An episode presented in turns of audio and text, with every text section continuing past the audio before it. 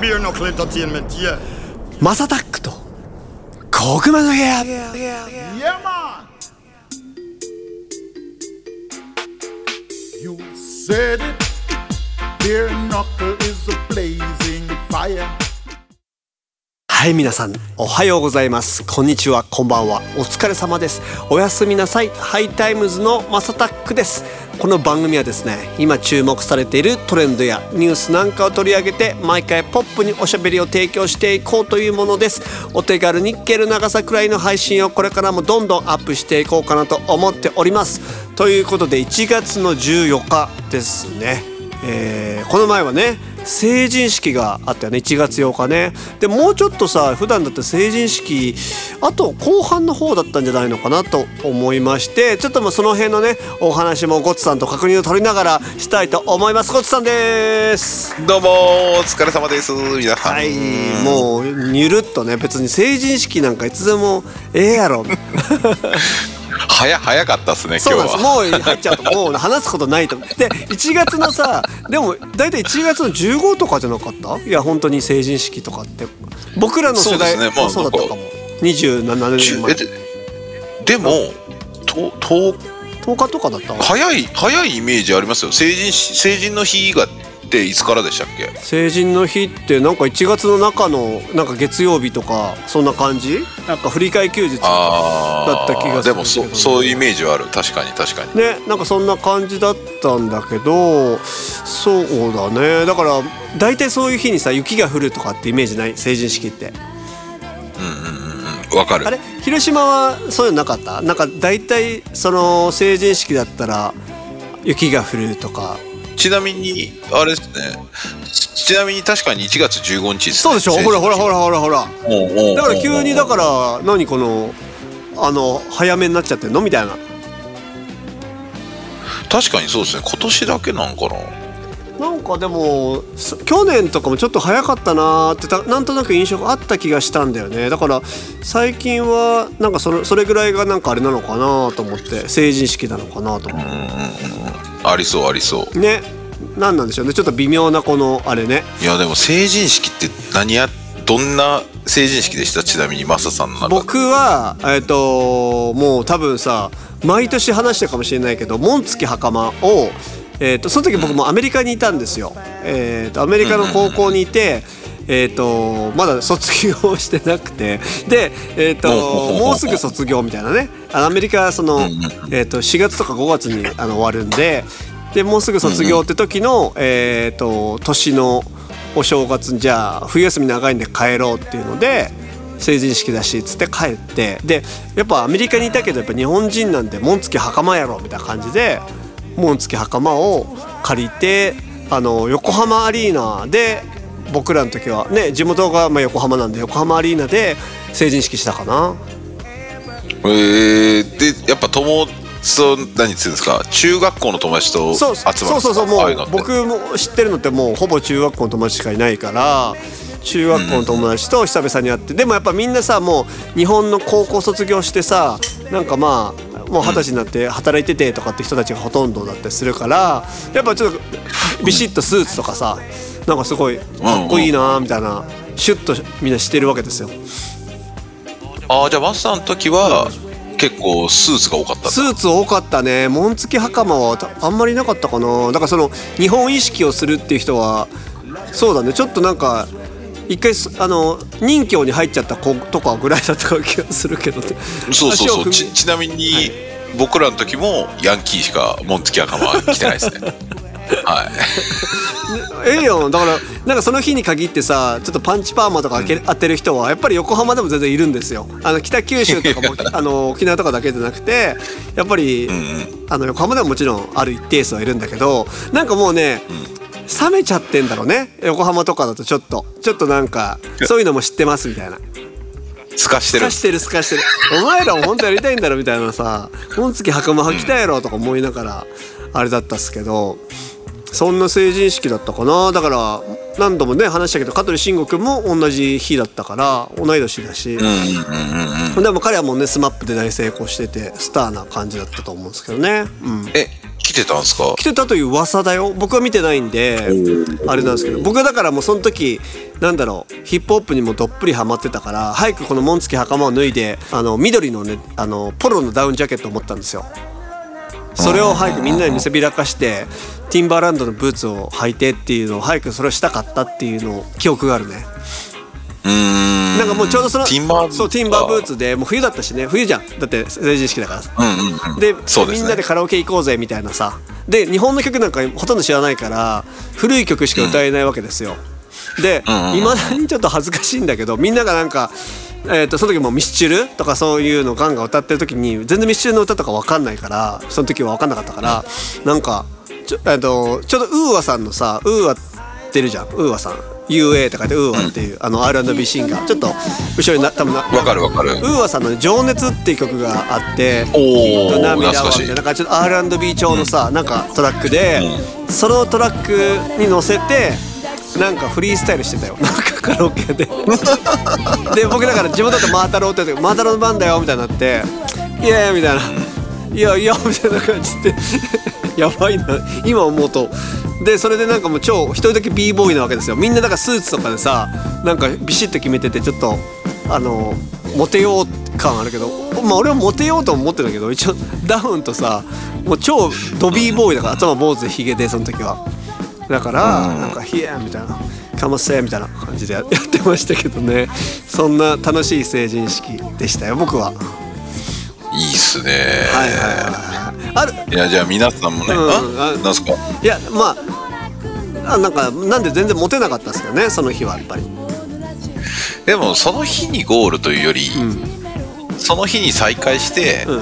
連絡先聞いて、うんうんっていう感じなんじゃないですか？もうその日にもうもうゴールしたかったゴールしたかったっすね。いやだからやっぱりさアメリカアメリカ戻っちゃうしあとなんかちょっとなんて言うんだろう。やっぱ女の子もやっぱ気取ってるわけですよ。だってそりゃそうだよね。中学校のさ時のウブな感じのさあの感じから急にみんな大人になってさなんかちょっとなんかドギマギするじゃん。なんかちょっとうんまあそうわかるわかるわかる。もともとちょっとやんちゃだったさヤンキー入ってた女の子とかもちょっとまあちょっと大人になってちょっとな羞恥心を覚えたというかさそういう感じ。もっと全部綺麗になってたりとかするとさなんかバカはできないわじゃないけどやっぱそんな感じのやつ。だから一応ね写真をだからその時の子がえっ、と送ってきてくれたんよ。確かねあの LINE かなんかね送ってきてもらっててもうね成人式のはいはい恥ずかしいっすよ。うえいいいなあそういうの、うん。なんかね恥ずかしくて絶対インスタあインスタとかであげらんないね。恥ずかしくて。いやああげましょうよそこはあげる？いやもうちょっとしてあげた方がいいですよ。だからもうそう成人の日にあげましょうダブル成成人はねもう超えちゃったしね。40歳もね。トリプルだね次は。確かに最近はなダブル成人式ってやってるんでしょ？40歳で。ダブル成人やってるらしいっすよ。なんかあのクラブ貸し切ってとか。あじゃあマハラジャ系ですね。あでもそうそんな感じだった気がするよ。あでも行きたい。マハラダブル成人いやない。行きたくない。でしょ？だから何なんだろうなって思ってたよ。誰かが SNS 開けててそんなお前ら仲いいんだったら普段から会えやとかちょっと思ったし。いやもうそんなダブル成人式なんか行ったらもうシングルたちの集いになってんじゃないですか。あーなるほどね。まあ一回一通り経てね。だから二十歳の成人式でももうそ早い子はそんな感じだったよ。やっぱ横浜だから。もうえっと結婚して子供もいて離婚しちゃいましたみたいなの結構少なくなかったかなバツイチもうもうすでに。成人と同時には早い。もう成熟おそ俺なんかまだちょっとなんかあのちょっと一発かましたろみたいなさ 感じでさ本当に勝てないじゃないですか12秒だ。人生経験人生経験勝てないよよーとか言ってる場合じゃないからね。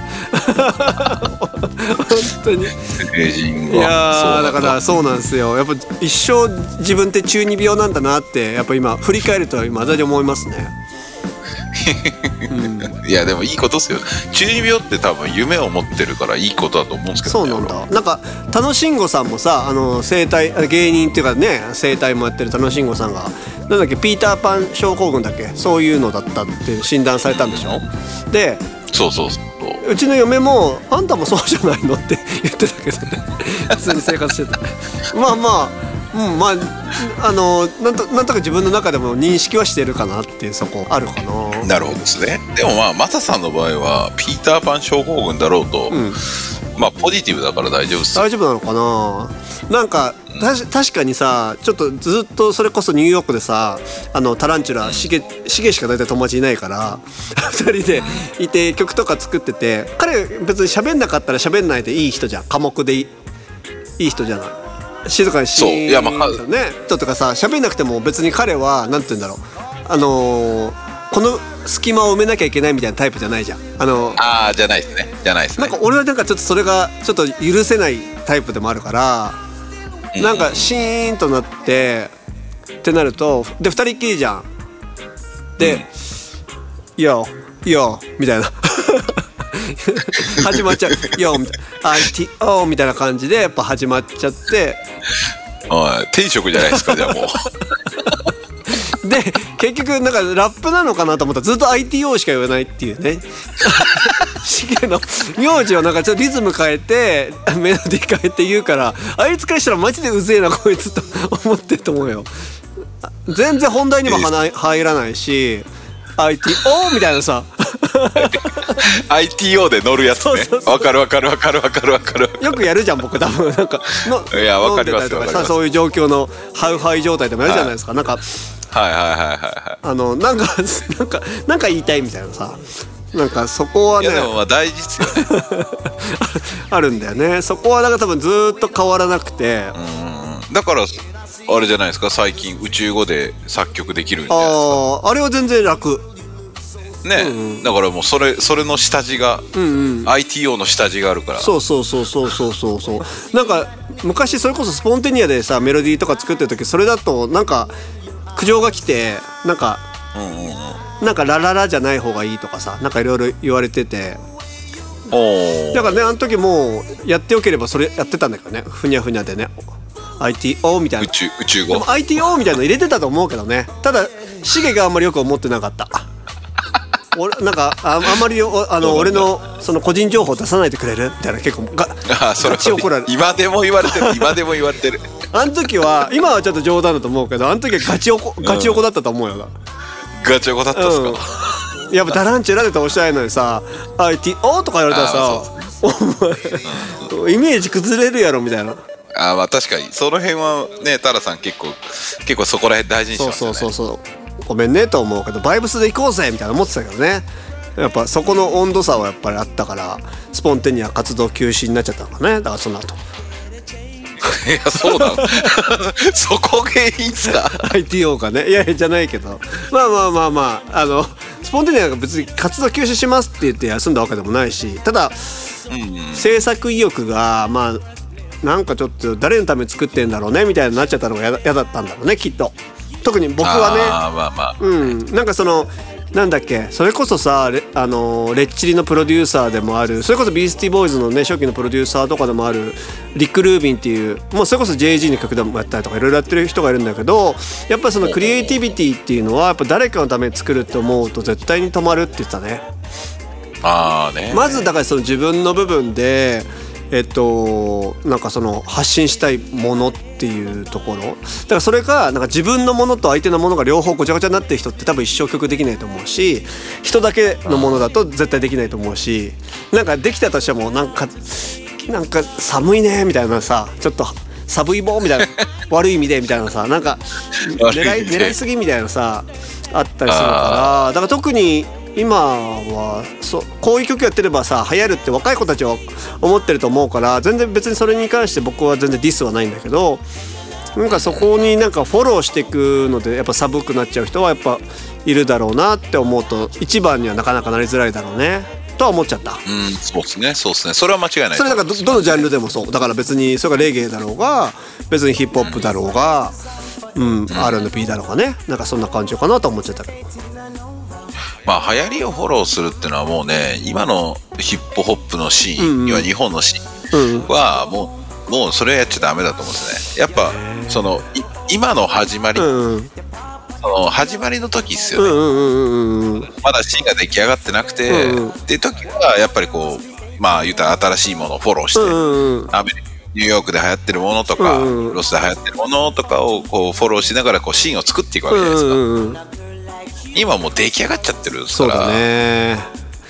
じゃあ01作ろうよっていう時期そうだよね。ですよね。ある意味ねなんか何をさ一番重きに置くのかっていうのは結構重要じゃん。例えば KW さんとかだったら絶対にもうメッセージだったりするわけでその Each そう One っすね。Teach One とかさ。でえっとそれはもうロック歌手でもそうだしレゲエでもそうだけどなんかそのなんかメッセージの伝え伝え方ってやっぱいっぱいあっていろんなスタイルがあるわけじゃないですか。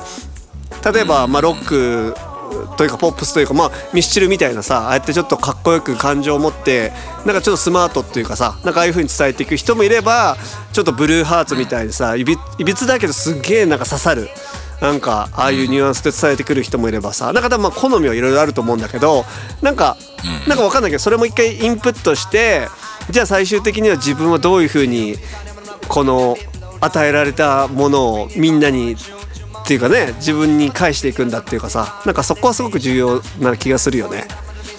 うん。すごい抽象的でごめんねよくわかんないかもしれないけどそうなんかいやいやわかるわかるわかるわかる、なんかその歌に関してのなんかえー、と一番誠実でいるっていう部分っていうところかな、なんかそこはすげえ大事な気がするんだよね。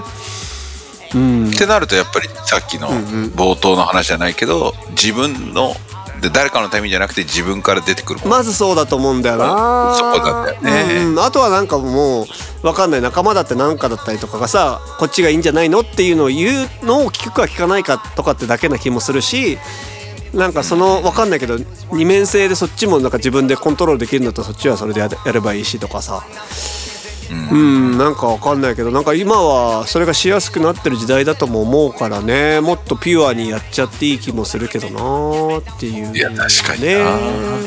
うんうんうんうんうんうんいやなんかすげえ考えさせられる。いやだから今日だからさゴッツさんもさ一曲出してもらうじゃないですか。はいはいはいなんかね。そうそう。ちょっとそれがねあのー皆さんにどういう風に刺さるのかっていうかね。まだちょっとゴッツさんが何出すのかも分かんないけどやっぱレゲエの DJ として そうですね。レゲエの DJ セレクター DJ というセレクかまあターとしてセレクターセレクターとして何をセレクティングしてくれるのかっていうのはちょっとやっぱりそうですね、うん、ぐっと刺さってくるんじゃないのかなって。いうでちなみにゴッツさんがさその、まあ、はい。せっかく音楽の話になったんで一番最初に、もうそれこそもうレゲエとか知る前になんかすげえ刺さった、で今も実はまだそれ好きですみたいなのってどどう誰だったの？その時は。アーティストっすか？アーティストかな？うん。曲でもいいしアーティストでもいいんだけど。曲だったらえー、プリンセスプリンセスの M おーかわい。いあれは一番多分初めて曲ハマったんじゃないかなと思いいます。つも一緒にでね緒に。いたかった。かかわいい。なんかでも寂しい幼少期だったんじゃないのかっていうのちょっと想像しちゃうけど。いやあれは恋愛です、まあねまあね。恋愛です。へえ意外。あれあそう。かなだけあとは、はいはいはい。どうだろうでも初めて音楽でハマったのはなんか爆風スランプとかそうなんかと思った。熱い感じのさゴッさんだったら「走れ!」みたいな「あれ!」ああでもそそういう意味では尾崎かもしれない。あリアリアルタイムじゃないんですよ。わかるわかるわかるわかるわかるわかるわかる僕はリアルタイムじゃないリアルタイムじゃないね尾崎だかうんうん。そう中学校のあの15の夜の世代っていうか14とか、はいはいはいはいはいはい。ああれは、まあ、確かに尾崎めっちゃ聞いてましたね、はいはいはいはいはいはいはいあでもやっぱ多感な中学生とかってやっぱちょっとそういう切なくてなんかちょっと自分に歌ってくれてるようなのってすごく刺さるよねあー刺さりますね本当にあやっぱ心動かされたのは多分まあ、確かにその確かにさっきの「プリンセスプリンセスは」音楽というよりもうセットなんですよ、うんうんうん。その自分の人生もセットにして、はいはい。あるじゃないですか。そういうなんか自分の人生のワンシーンに、うんうんうん。その流れる曲って、はいはいはいはいはい。あーだけどそそれだったんですけど、は曲にこう刺さったなってこの歌詞が刺さったなっていうのは尾崎豊が初めてなるほどね。あーでもわかるかもな。僕多分その頃はなぜかマッキーに超ハマってたかもね。多分同い年。牧原紀之さんの多分最初のアルバムかな。なぜかすごいね。スパイスパイとかえっとねえっと「冬が始まるよ」とかが入ってたアルバムだったと思うんだよね。なんかね「雷が鳴る前に」って曲があってすごいマニアックな曲だと思うんですけどなんかそれはなんかすごく詩的に好きででちょうどまだ昔皆さん携帯電話がなかったんですよ。まあ知ってると思うけど。で、ね、リスナー結構みんな年齢高いから。まああれだけど。でえっと本当に僕昔公衆電話にあの好きだった子に電話をかけに行ってたことがあったの。家を出て。なんか家でも電話したんだけどなんか「何々さんのお宅ですか?」みたいな「何々ちゃんいます何々さんいますでしょうか?」みたいなさ。まずあ福原と申しますみたいなさ。なんかそこから入んなきゃいけなくて。でそうですね。昔はそうそうそうそうでそれを家でするのだんだんちょっとうざくなってなんかちょっと長長話したいなと思ってあの家の下の坂下ずっと降りていくと駄菓子屋みたいなのがあってそこに公衆電話があったからそこにだから電話してたんだけど本当になんかその牧原さんの歌の通りなんだけどさなんか雨が降ってきてあのでその子の電話番号覚えてるわけですよ。何番っていうの。うんまあ昔は覚えてましたよね。であの横浜なんか045なんちゃらかんちゃらみたいなでなんですけどえっとその牧原さんの曲は次の雷が鳴る前に、えっと数を数えてたあの頃はみたいな。なんかねそのね自分あの電話番号のことについて歌ってるんだよね。はいはいはいでそれがすごくなんか刺さっちゃって「マッキー素敵すぎやん」みたいな「何?」みたいなマッキーみたいな。そんなこんな切ないメロディー歌えるみたいななんかそれがね当時僕めっちゃ結局その子に振られちゃったんで余計にそのあとその曲聴いても今思い出しちゃうんだけどああいいっすね。なんか振られた恋愛っていいっすよね。今思うとねあの時はマジふざけんなみたいななんであいつの方がいいんだよみたいなすげえ思ってて、SNS だったらガンガンディスってたと思うけど なくてよかったみたいな。よかったっすね。危ない暗い少年危ない。うん。危ない危ない危ない。でね明るいマサさんいいっすよねみたいなから一気にダークサイドに入っちゃうから。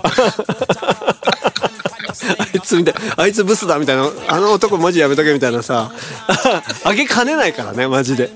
そう熱情型だからね。しょうがないです。お酒が入病ってたら、ね、気病気。そうなんですよ。なんかなんでまあ本当あの頃の歌はまあそういうのいろいろあるかなと思ってのえっと今日はゴッツさんのそうだね一曲をちょっと聴かせていただければと思うんですけど。あそんな僕レゲエのセレクターではい。ある僕にはい、あの僕が選ぶ今年一発目ではいすね、ゴッツさんが選ぶ。今年一発目というか、はい。あれか。この企画始まって一発目ですそうですね。ゴッツさんが選ぶ、はい。今年一発目の曲は何ですか？はい。フラワーカンパニーの深夜拘束です。いやこれはねマジでね、いつでも聞くっすね。あのいつでもというかいついくつになっても何かあったら聞きますね。はいはいはい。これはハマったのはいつ頃だったんですか？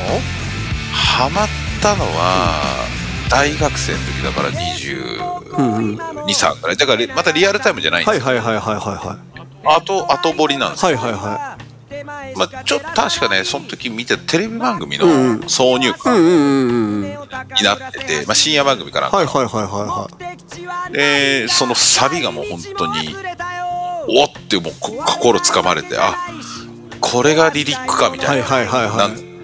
サビの歌詞このとそうそう、サビの歌詞とその配置、うんうんうんうん。でもぐわあーこの言い方本当に刺さるわみたいな。これね今あの知らないふあまあ今ちょっと後ろに BGM でかけてますけどまあちょっとね歌詞を読むと生きててよかった。生きててよかったと。生きててよかった。あポジティブな歌なんやって思うよね。うんうん。そのつ次が違うんですよねゴッツさんね。そうそうなんですよ。そんな夜を探してるんですよね。探してるんだよね。そうなんですよ。いやだーでね、もう僕も言うけそのなんていうんですかね、こう悩んどる時とか、うんうんうん。こううまくいかない時とか、うんうん。こうぼやぼやした気持ちを持って、はいはいはい。こうまあ東京に出てきてからもすごいそれもあったんですけど、うんうんうんやっぱ一人でこうドライブ行ったりとかもう何も考えずに車運転してる時とかにかけてます。うーん。すごいね。歌詞めっちゃ刺さるね。いやそうなんですよ。普段ね生きててよかったって思う瞬間って確かにないんですよね。もうほとんどないよね。で最高なんですよね。その多分その瞬間って本当に最高の瞬間で、うんうんうん。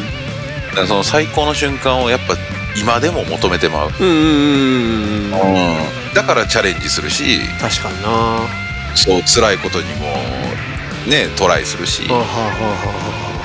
そう全ての活力になるんだろうなって。だから本当のなんていうんですか。しかもまだ出会ってないんですよ、そう多分まああ近いのはあるんですよ、もちろん。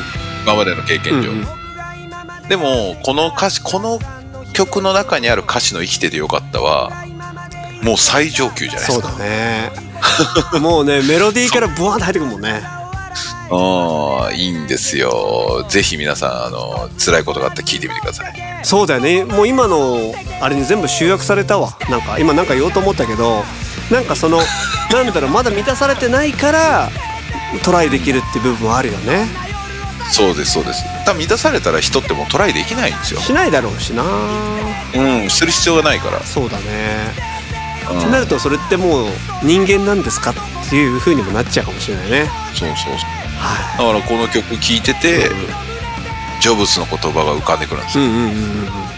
Stay hungry, stay foolish あうー間違いない。んでしょ？刺さった刺さった。ぐさって今刺さった。そうなんですよ。だけどそれそれをこういう使い方してるんですよ。すごいすごい。あパンチラインやわ。すごっ。いややっぱ伝え方っていっぱいあるなと思って。あるね。なんかうちの父親もそれずっと言ってたわ。なんかお前ずっと腹すかせとけよって言っててその中学校の頃何言ってんだろうこの親父って思ってたのね。だからそういうことなんだよねきっとねそういうことですね。やっぱトライできるっすから。あー皆さんどう思ったでしょうか？本当に。まだねあの現状に納得しない人もちょっとこれ背中を押されたんじゃない？僕はちょっと今ギュンと刺さって頑張ろうってちょっと思っちゃいました。さすが。皆さん今年も頑張りましょう。頑張頑張ろうね。頑張ろう言うてもうたよ今。もう今刺さりすぎて頑張ろうが頑張ろうになっちゃったんであのしいやいいじゃないですか。もう締めようと思います。なんではい今年も頑張っていきましょう。頑張っていきましょう。はい。ということで今後も次々に配信していく予定です。毎日の通勤通学時間家事の合間休日の休日のブレイクタイムなど少しの時間にでもちょこちょこ聞いてもらえたら嬉しいです。ということでゴッさんリスナーの皆さん深夜高速聞いてみてください。今日もありがとうございました。ありがとうございました